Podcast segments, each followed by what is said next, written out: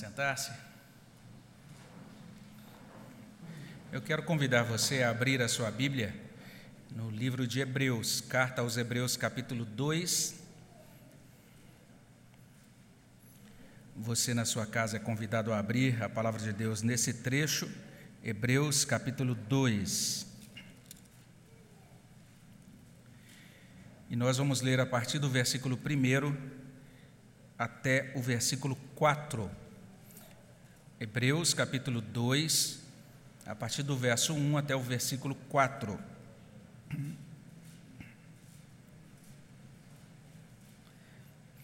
Se você encontrou, convido você a ler comigo. Vamos ler juntos a palavra de Deus? Hebreus 2, de 1 a 4, diz assim: Por esta razão, importa que nos apeguemos com mais firmeza às verdades ouvidas, para que delas jamais nos desviemos. Se, pois, se tornou firme a palavra falada por meio de anjos, e toda transgressão ou desobediência recebeu justo castigo, como escaparemos nós se negligenciarmos tão grande salvação, a qual, tendo sido anunciada inicialmente pelo Senhor, foi-nos depois confirmada pelos que a ouviram, dando Deus testemunho juntamente com eles por sinais, prodígios e vários milagres e por distribuições do Espírito Santo, segundo a sua vontade. Vamos orar ao nosso Deus mais uma vez. Senhor, no nome de Jesus, queremos dar graças pela bênção que nos dá de podermos dar glória ao Senhor pela nossa salvação, reconhecer que o Senhor é o nosso Salvador, nos aproximar do Senhor, ó Deus, recebendo do Senhor também o perdão dos pecados por meio de Cristo declarar que o Senhor é o nosso Pai, declarar que o Senhor é o nosso Rei, declarar, ó Deus, que a Tua palavra, ela é o alimento para a nossa vida, ela, nos, ela atua no nosso coração, nos fortalecendo, santificando a nossa alma, transformando o nosso coração. Nós queremos pedir ao Senhor, ó Pai, que nesse momento o Teu Espírito Santo nos ajude que realmente nós sejamos iluminados pelo Teu Espírito, sejamos eh, encaminhados, dirigidos pela Tua boa mão e sejamos, ó Deus, transformados, impactados conforme a Tua boa vontade, o Teu propósito, com base nesta palavra que vamos agora é, olhar, vamos ouvir, que seja, ó Deus, para a glória do Teu nome, que seja, ó Deus, para transformação e bênção na nossa vida, no nome de Jesus. Amém, Senhor Deus. Nós estamos, nesta ocasião, na terceira meditação nessa carta aos Hebreus. Esse autor está iniciando aqui esse segundo capítulo com estas palavras: por esta razão. Com isso, ele está conectando o capítulo 2 com aquilo que ele disse anteriormente no capítulo 1 ele ensinou uma doutrina muito importante ali naquele capítulo. Ele disse que nos tempos antigos, aqueles tempos do Antigo Testamento, a revelação de Deus chegou até nós por meio de, por meio de alguns mensageiros, mensageiros humanos. Deus nos falou, ele falou aos pais pelos profetas, e ele também falou no Antigo Testamento por meio dos anjos. E ali no capítulo 1 ele vai declarar isso. Nos últimos dias, nestes últimos tempos, Deus nos fala por meio do Filho. E este Filho é o próprio Filho de Deus, o Criador de todas as coisas. Ele é aquele que realizou a obra de redenção, de purificação dos pecados, se assentou ao lado direito da majestade nas alturas. Ele é superior aos profetas, ele é superior aos anjos. Agora nós temos esta revelação desse que é tanto mais excelente do que os profetas e os anjos. Então, por esta razão, ou seja, por tudo isso, porque estas coisas foram já informadas antes, porque o Filho é superior, porque ele é mais excelente, então a revelação que ele traz é chamada de tão grande salvação. Está aí no verso 3. Você vai encontrar ele dizendo assim: Como escaparemos nós se negligenciarmos tão grande salvação? Esta é a tônica, então, desse autor nesse início do capítulo 2. Um servo de Deus acerta quando ele resume o tema dessa passagem, e ele diz assim: Eis a suma da questão. Quão mais elevada é a dignidade de Cristo da dignidade dos anjos? Por isso, se deve prestar muito mais reverência ao Evangelho do que à lei. Ou seja, porque Cristo trouxe essa revelação, que é agora uma culminação da verdade de Deus, da salvação de Deus. Nós devemos prestar atenção nela. Aqueles leitores, os primeiros destinatários da carta aos Hebreus, estavam se sentindo tentados a voltar para a lei, voltar para a prática da religião do Antigo Testamento. E eles agora precisam olhar que Cristo, ele é mais excelente. Eles têm que agora abraçar o evangelho que chega até eles por meio de Cristo. E esse autor que faz esse comentário, ele diz assim: é a pessoa do seu autor que enobrece a doutrina. É o próprio Cristo que traz essa doutrina do Novo Testamento. Por isso, essa doutrina é nobre, ela tem que ser considerada com toda é, com toda, com toda a atenção por todos nós. E é exatamente por isso que o verbo central aqui nesta passagem é o verbo ouvir. Nós vamos, nós vamos encontrar essa palavra algumas vezes, ela vai estar expressa no verso 1, vai estar expressa também no verso 3. No verso 1 nós lemos sobre as verdades ouvidas, no verso 3 nós encontramos, encontramos confirmada pelos que a ouviram. Então, essa ideia de ouvir expressa no texto, mas ela também se encontra, a mesma ideia se encontra em outras palavras, meio que escondidinha ali, porque a gente tem no verso 2 um termo que é traduzido como desobediência. E lá no verso 2, esta palavra que é traduzida como desobediência, no original significa literalmente não ouvir. E quando nós olhamos mais adiante, nós encontramos no verso 3 um termo traduzido por negligenciarmos. Esta palavra que é traduzida aí na nossa revista, na Almeida, revista e atualizada como negligenciarmos, ela carrega esse sentido de não prestar atenção, não ouvir adequadamente, tanto é que quem tem a revista e corrigida vai encontrar lá o seguinte: não atentar para, ou se você tem a, aquela nova versão, a nova Almeida atualizada, lá vai constar assim: não levar a sério, ou seja, não ouvir direito, não ouvir com a devida atenção. Então a ideia de ouvir é central aqui, e por causa dessa centralidade do verbo ouvir, a gente pode organizar o ensino aqui como uma exortação tripla. Primeiro, nós temos de ouvir o Evangelho mais e melhor. É a primeira coisa ensinada aqui nesse texto. Segundo, nós temos de ouvir o Evangelho para permanecer firmes. E terceiro, nós temos de ouvir o Evangelho porque ele é uma revelação superior, uma revelação definitiva. É o que dizem os versos 2 até 4. Vamos entender então essa primeira exortação aqui temos de ouvir o Evangelho mais e melhor. Ela está contida aí no verso primeiro. Por esta razão, importa que nos apeguemos com mais firmeza às verdades ouvidas. Isso é extremamente importante para o autor de Hebreus. É extremamente importante para cada um de nós. E dependendo da versão, você vai ver que existe aí uma certa diferença é, na tradução. Por exemplo, na nova versão internacional, você vai encontrar assim: é preciso que prestemos maior atenção ao que temos ouvido. A palavra verdades, na verdade, não consta aí no verso, no, no, no, no texto original. A ideia é prestar atenção no que ouvimos, naquilo que temos ouvido. Outra tradução traz assim: importa observemos tanto mais cuidadosamente os ensinamentos que ouvimos. E uma tradução contemporânea traz: é preciso que prestemos atenção mais abundante às coisas que por nós são ouvidas. No original, a gente tem um advérbio aí que evoca essa ideia de aumento, de abundância. Daí a gente encontrar em algumas traduções a palavra mais ou então maior. Importa que nos apeguemos com mais firmeza. É o que consta na nossa tradução. E tem um verbo muito importante, traduzido aqui como apeguemos, importa que nos apeguemos. Essa é uma palavra realmente bem interessante. Ela é traduzida na revista corrigida como importa que nós atentemos. Essa palavra deriva das práticas náuticas. E não é muito dentro da nossa vivência aqui, né, no interior de São Paulo, essas práticas náuticas. Mas essa palavra usada aqui, que é traduzida por nos apegar ou atentar, ela significa literalmente você amarrar um navio ao cais. Então você atraca o navio e ali você tem normalmente no cais aqueles locais, aqueles dispositivos específicos para você amarrar o navio ali, ou a sua embarcação ali. Fixar com firmeza, atracar uma embarcação ou um navio.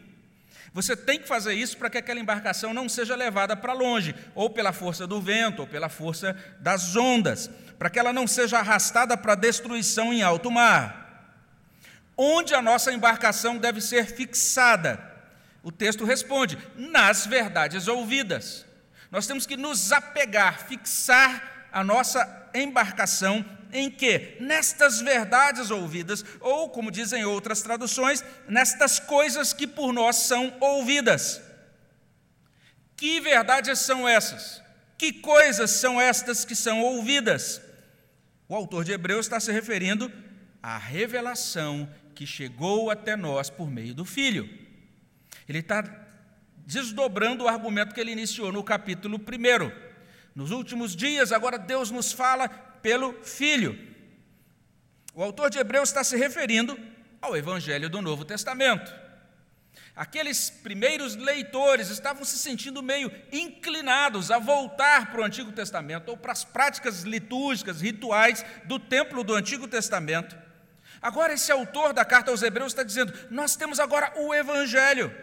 Nós temos de ouvir o Evangelho e temos de ouvir mais e melhor, de modo que nos apeguemos a Ele. Ele está dizendo: apeguem-se ao Evangelho com mais firmeza, prestem mais, mais ou maior atenção ao Evangelho, atentem com mais diligência para o Evangelho, prestem atenção mais abundante ao Evangelho, ouçam mais ao Evangelho, ouçam melhor ao Evangelho.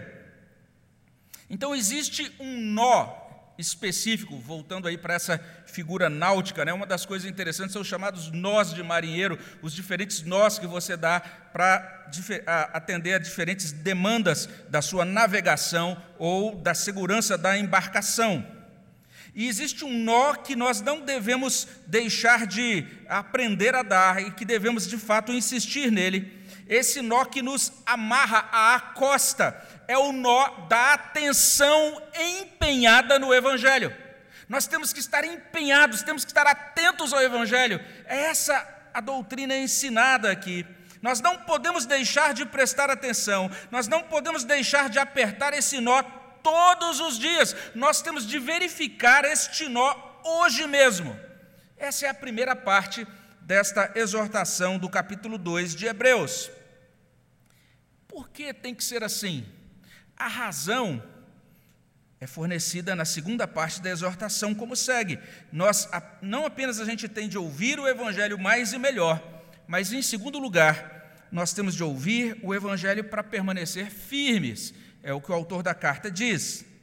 É por isso que nós devemos ouvir mais e melhor. É por isso que nós devemos ficar atentos. Olha aí o que diz o verso 1: para que jamais nos desviemos. Esta é a razão. Este é o motivo. É por isso que a gente tem que amarrar a nossa embarcação desta maneira firme.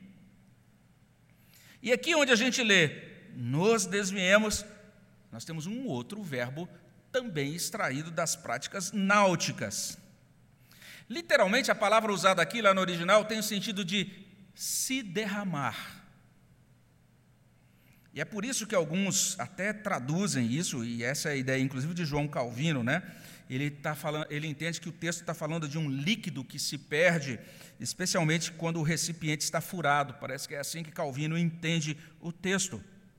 Mas esse, a ideia aqui é a ideia de deslizar, é a ideia de escorregar no original, é a ideia de, é a ideia de soltar ou de escapar. Essa é a ideia. Ela se ajusta melhor ao contexto. Então nós temos essa primeira, essa primeira situação, a situação de se apegar com firmeza às verdades, ou seja, de você amarrar com firmeza a embarcação de modo que ela não seja levada, e você tem a segunda situação de você deixar esta amarra frouxa, de modo que ela corre o risco de se soltar, e essa embarcação agora pode deslizar ou ser conduzida para longe. Essa é a ideia do texto no original.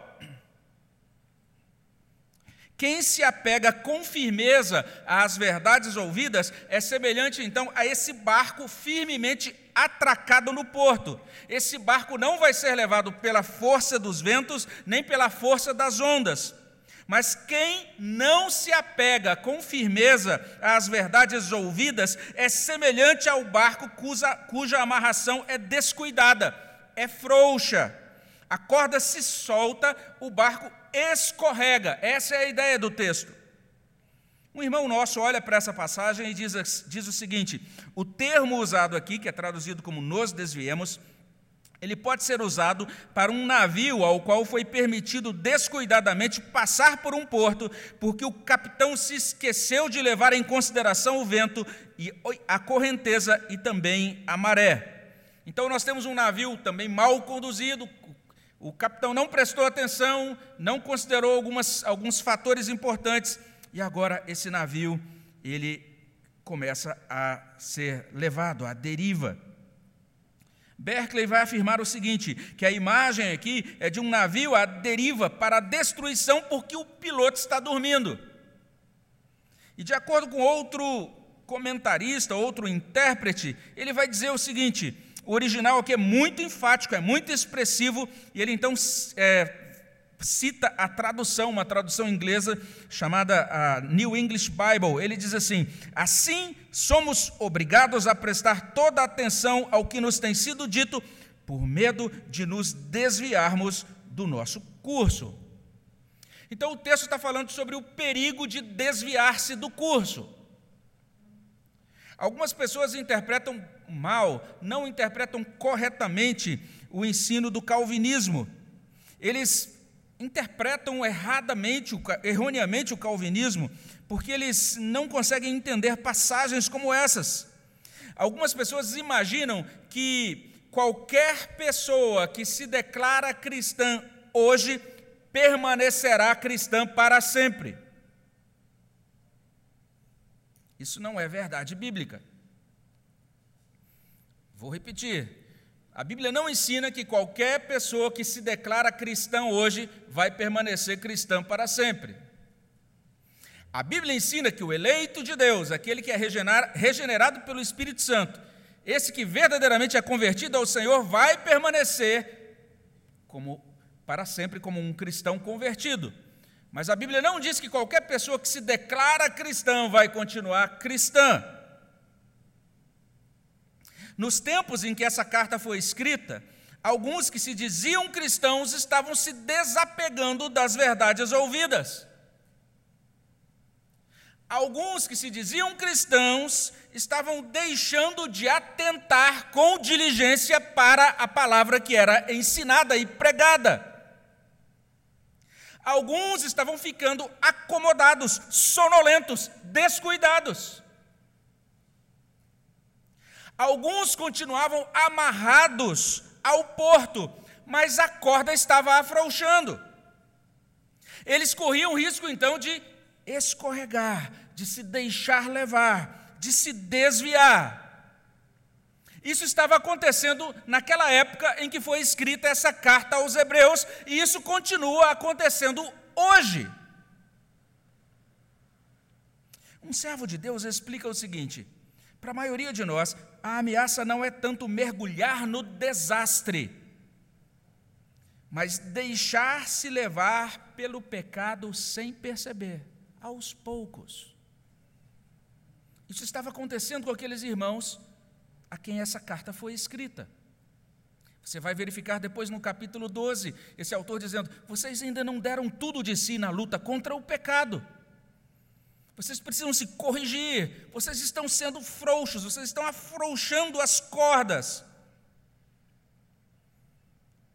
Tem um servo de Deus que diz o seguinte: são poucas as pessoas que deliberadamente e em um momento voltam as costas a Deus. Há muitos que dia a dia se afastam cada vez mais de Deus, aos pouquinhos.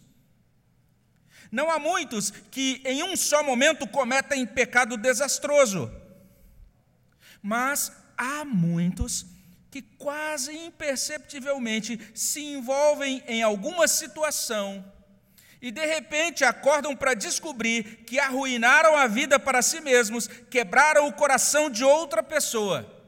Devemos estar continuamente em alerta contra o perigo de deriva na vida.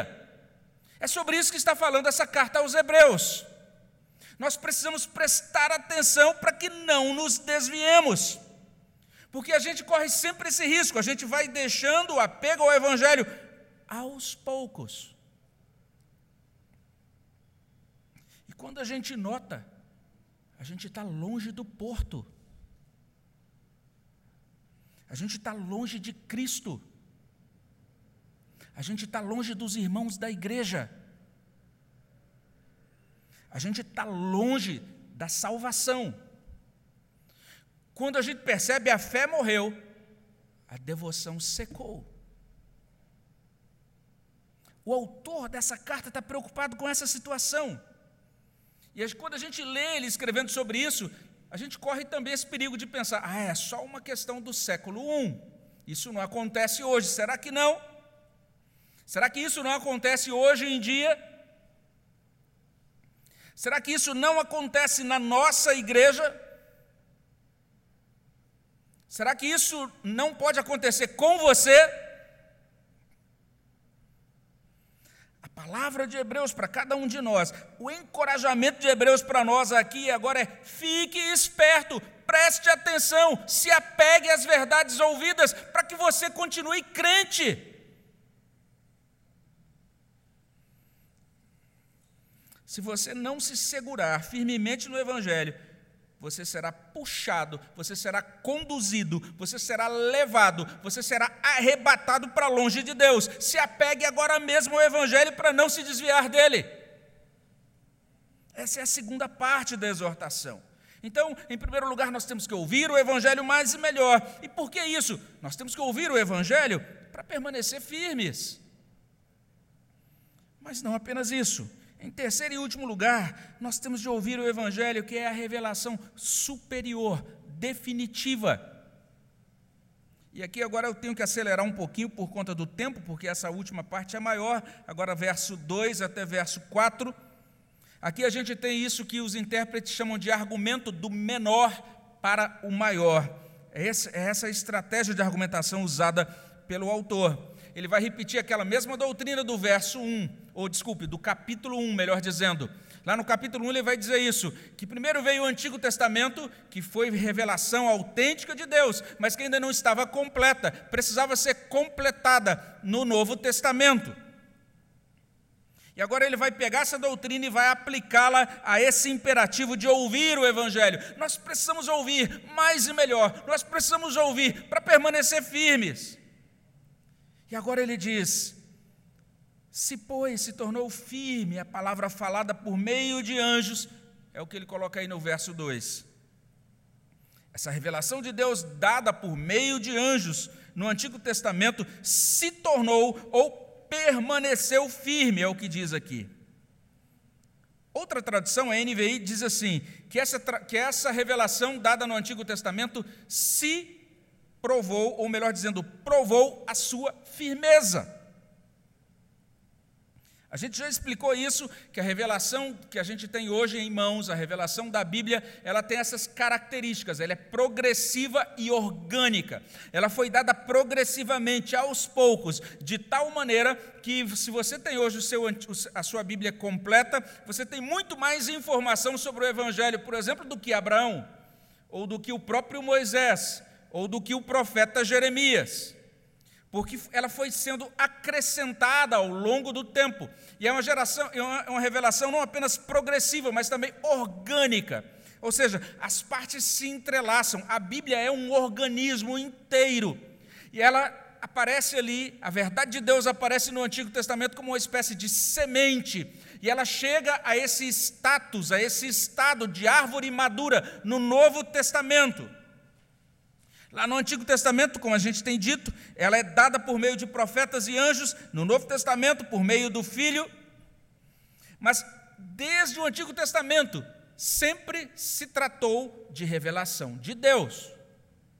A verdade do Antigo Testamento é firme, ela se mostrou sólida. Desde o Antigo Testamento, Deus requeria do seu povo, ele requeria que as pessoas dessem ouvidos à mensagem dele. As pessoas precisavam ouvir para que elas pudessem conhecer a Deus e amar a Deus.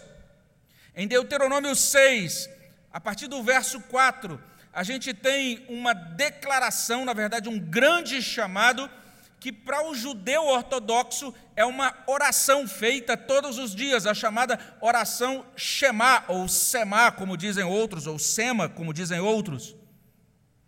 Esta oração começa dizendo assim: Ouve Israel, o Senhor nosso Deus é o único Senhor. Amarás, pois, o Senhor teu Deus de todo o teu coração, de toda a tua alma, de toda a tua força. Mas essa oração é chamada de Shema, ou Sema, ou Semá, porque a primeira palavra é exatamente a palavra ouve. Shema. Ouve. E é a partir do momento que você ouve, que você pode conhecer e amar. Desde o Antigo Testamento foi assim. Desde o Antigo Testamento, ouvir é fundamental. Desde o Antigo Testamento, Deus está convocando o povo a ouvir. Porque essa verdade dele, desde o Antigo Testamento, é sólida. Nós somos convocados a ouvi-lo, a atendê-lo, a responder a ele com amor e serviço. E perceba, ainda no verso 2, lá no Antigo Testamento, toda transgressão ou desobediência recebeu justo castigo. Por isso é o argumento do menor para o maior. Ou seja, se lá no Antigo Testamento, né, com essa revelação imperfeita, incompleta, apesar de ser imperfeita, apesar de ser incompleta, quem desobedeceu a esta revelação recebeu justo castigo, quanto mais agora. Quanto mais agora diante do Evangelho, quanto mais agora diante da revelação do Filho. E aqui nós temos essas duas palavras, transgressão e desobediência. A primeira tem esse sentido de simplesmente cruzar uma linha. E um comentarista diz isso: existe uma linha traçada tanto pelo conhecimento quanto pela consciência. Cruzar esta linha é pecado. Essa revelação já trazia isso. Olha só as linhas traçadas por Deus, aquilo que nós podemos fazer, até onde nós devemos ir. Não podemos cruzar, não podemos ultrapassar essas linhas. Mas tem essa segunda palavra, desobediência. Literalmente, lá no original, essa palavra significa audição imperfeita. Daí essa ênfase em ouvir, ouvir. O tempo todo ele está falando sobre ouvir. Ela significa literalmente esse defeito físico de audição, a surdez, mas ela se desdobra. E um servo de Deus nos ajuda a entender isso. Ele diz o seguinte: que essa palavra também passa a significar ouvir descuidado. Ou seja, o tipo que por desatenção ou não entende ou deixa de captar aquilo que foi dito. E ela vai prosseguindo ao longo da Bíblia e ela termina significando falta de vontade de ouvir. E, portanto, então, desobediência à voz de Deus ela alcança esse significado, essa culminação de significado, no sentido de fechar deliberadamente os ouvidos às ordens, às advertências e aos convites de Deus. Lá no Antigo Testamento já tinha gente ruim de ouvido, gente que não atentava. E se lá Deus os castigou, o que, é que vai acontecer com aqueles que hoje não dão ouvidos à revelação do Evangelho. Olha o verso 3. Como escaparemos nós se negligenciarmos tão grande salvação? Ou como diz a revista corrigida, se não atentarmos para tão grande salvação? Um servo de Deus do século XVI, ele vai dizer isso, que aqui nós estamos diante de uma metonímia, porque aqui essa expressão tão grande salvação corresponde à doutrina, corresponde à revelação, corresponde à palavra de Deus, a palavra de Deus que é dada agora no Novo Testamento. Como é que nós podemos escapar se a gente rejeitar essa palavra, se a gente desconsiderar essa palavra, se a gente não der valor a essa palavra? E esse mesmo servo de Deus continua dizendo isso: a palavra de forma alguma é vazia, senão que contém em si a garantia da nossa salvação. Se lá no Antigo Testamento a palavra foi dada por anjos, no Novo Testamento, como a gente vê aqui, ela foi anunciada inicialmente pelo Senhor, está aí no verso 3. Agora é o próprio Senhor falando, é o próprio Senhor Jesus Cristo, aquele que está no seio do Pai que, e que nos revela então as coisas ocultas do Pai. E veja só, depois confirmada pelos que a ouviram. O texto então está falando agora dos apóstolos, das testemunhas oculares, aqueles escritores do Novo Testamento.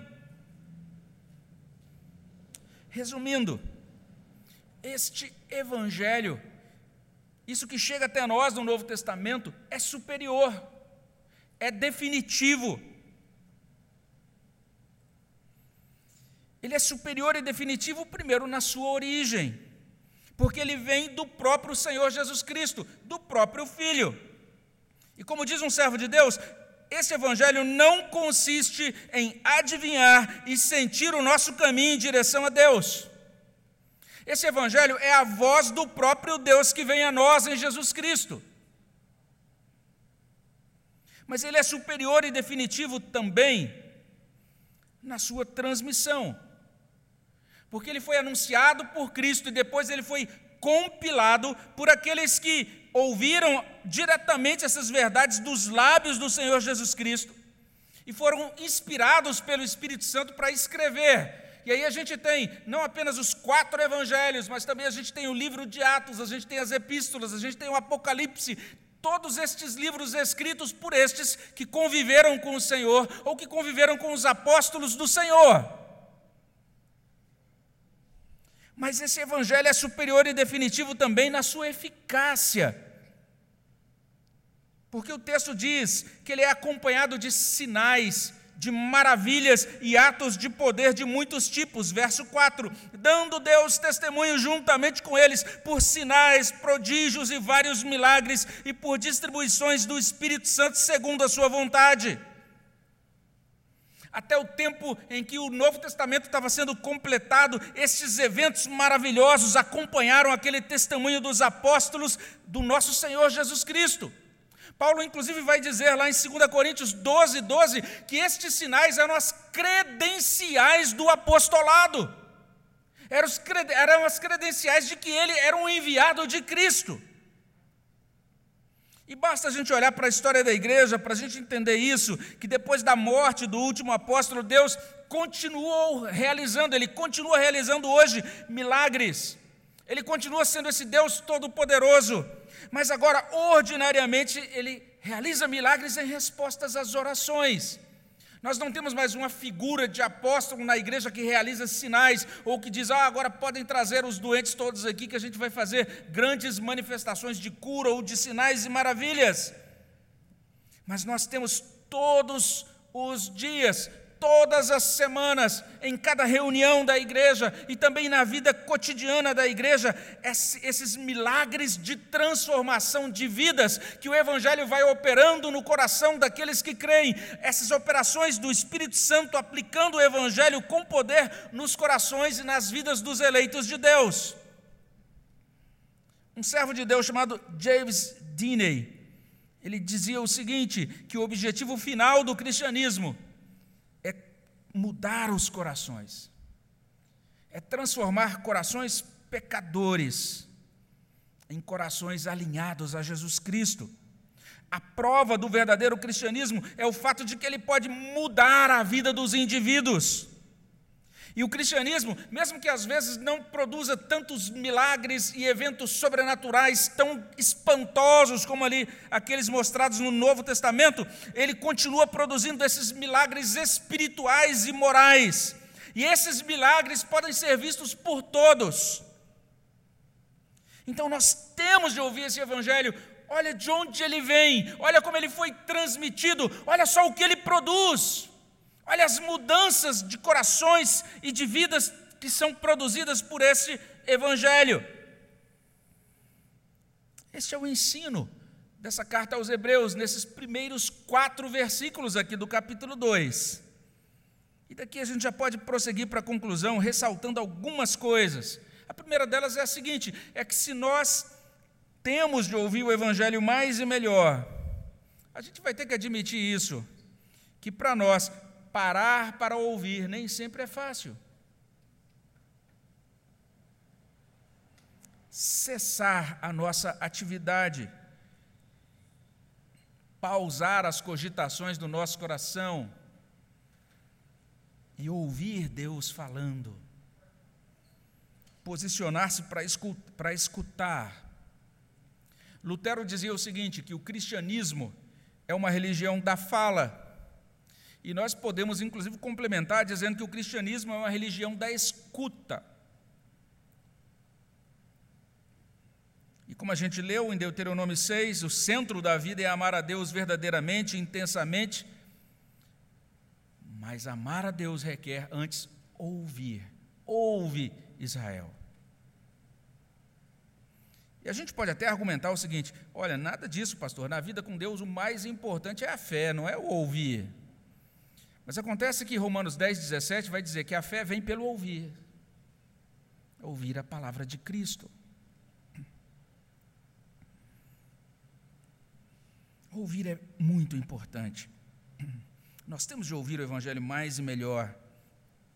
A gente vai ter que entender isso. Onde houver cristianismo, nós vamos encontrar boas obras. Onde houver cristianismo, a gente vai encontrar esse incentivo à devoção individual, à leitura individual, ao estudo, a essa busca individual, essa leitura, estudo, meditação iluminadas pelo Espírito Santo. Essas coisas são muito importantes, nos ajudam na nossa caminhada com Deus, a caminhada pessoal, familiar. Mas a gente precisa entender uma coisa: boas obras são importantes, devoção individual também é importante.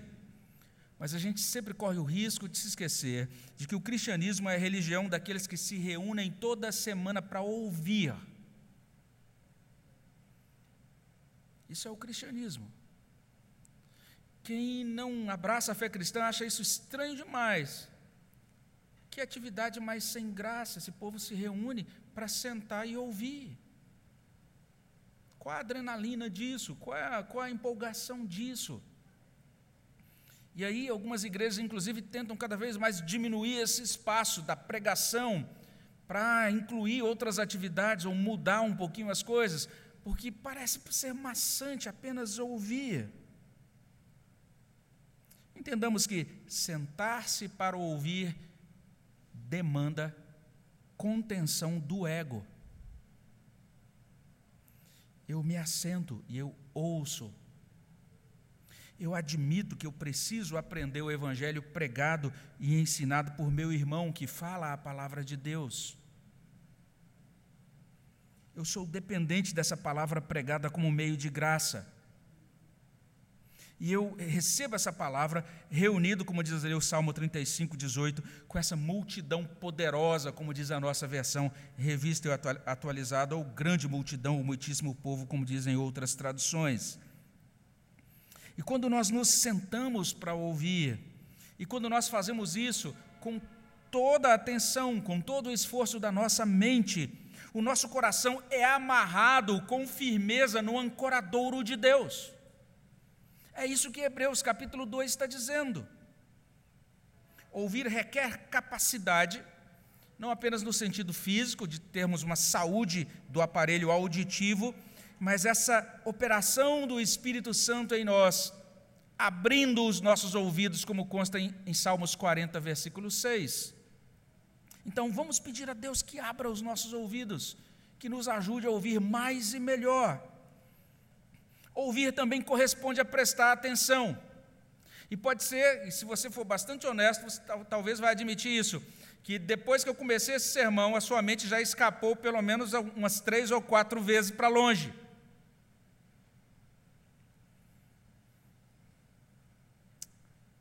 Ouvir significa isso, concentrar-se no que está sendo dito. Ouvir com a mente e o coração, ouvir para internalizar, ouvir para aprender, para memorizar, para reter. Mas a nossa mente é dada à dispersão. É assim que ela funciona. Especialmente quando se trata das coisas de Deus. De repente você sai daqui, liga lá o seu, seu dispositivo, ou TV, ou o que seja, e aí você descobre nova temporada daquela série. E você diz, ah, vou assistir só o primeiro episódio para ver como é que foi. E de repente você vai dormir às quatro da manhã, sem conseguir sair da frente da, do seu dispositivo. Mas será que você consegue chegar e ficar até as quatro da manhã ouvindo pregações? Se você conseguir, você é um herói. A nossa mente, a nossa inclinação é totalmente outra. É difícil também a gente concentrar, a, concentrar nossa atenção em uma só coisa, ajustar o foco para apenas aquilo que está sendo dito no Evangelho. Facilmente a gente desliga, facilmente o pensamento desliza, escorrega, facilmente a gente se distrai. Então vamos pedir a Deus que nos conceda essa capacidade de prestar mais atenção ao Evangelho. Vamos orar a Deus, vamos pedir a Deus isso. Além disso, se nós temos de ouvir o Evangelho para permanecer firmes, vale a pena a gente ouvir isso que é dito pelo nosso irmão, o pastor Stuart Olliott. Ele diz o seguinte: olha só o que ele diz.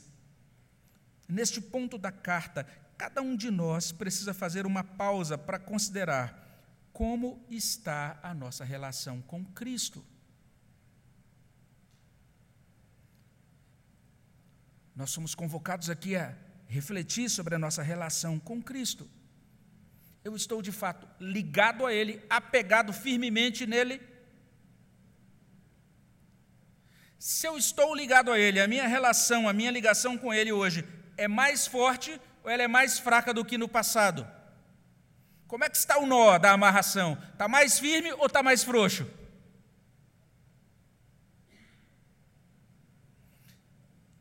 E o nosso irmão, pastor Olliott, ele vai dizer uma coisa que eu acho bem interessante. Ele diz assim: nesta carta só existem dois tipos de nós juntando as amarras ao ancoradouro da costa.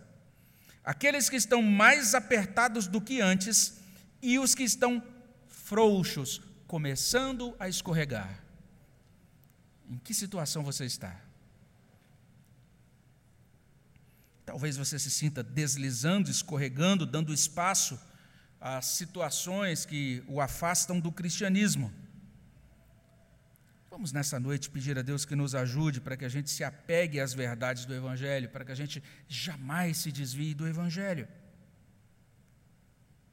E por fim, se nós temos de ouvir o Evangelho como uma revelação superior, uma revelação definitiva, a gente não pode deixar de considerar que a negligência, deixar de prestar atenção a esta tão grande salvação é fatal. Essa é a exortação de Hebreus. Ele está dizendo: prestem atenção, olha o que aconteceu no Antigo Testamento, olha lá para aquelas pessoas que não prestaram atenção na revelação, que antes era que, apesar de imperfeita, foi confirmada por Deus. Aquelas pessoas foram castigadas, não vamos deixar de considerar o Evangelho, porque esse Evangelho é algo solene, é algo de Deus para a nossa vida que tem que ser acolhido, que tem que ser obedecido. E um servo de Deus então escreve o seguinte: é possível ser um cristão professo neste momento e ainda estar perdido. Você pode ser um membro da Igreja Presbiteriana do Brasil, ou da Igreja Batista, ou da Igreja Metodista, e ainda estar perdido.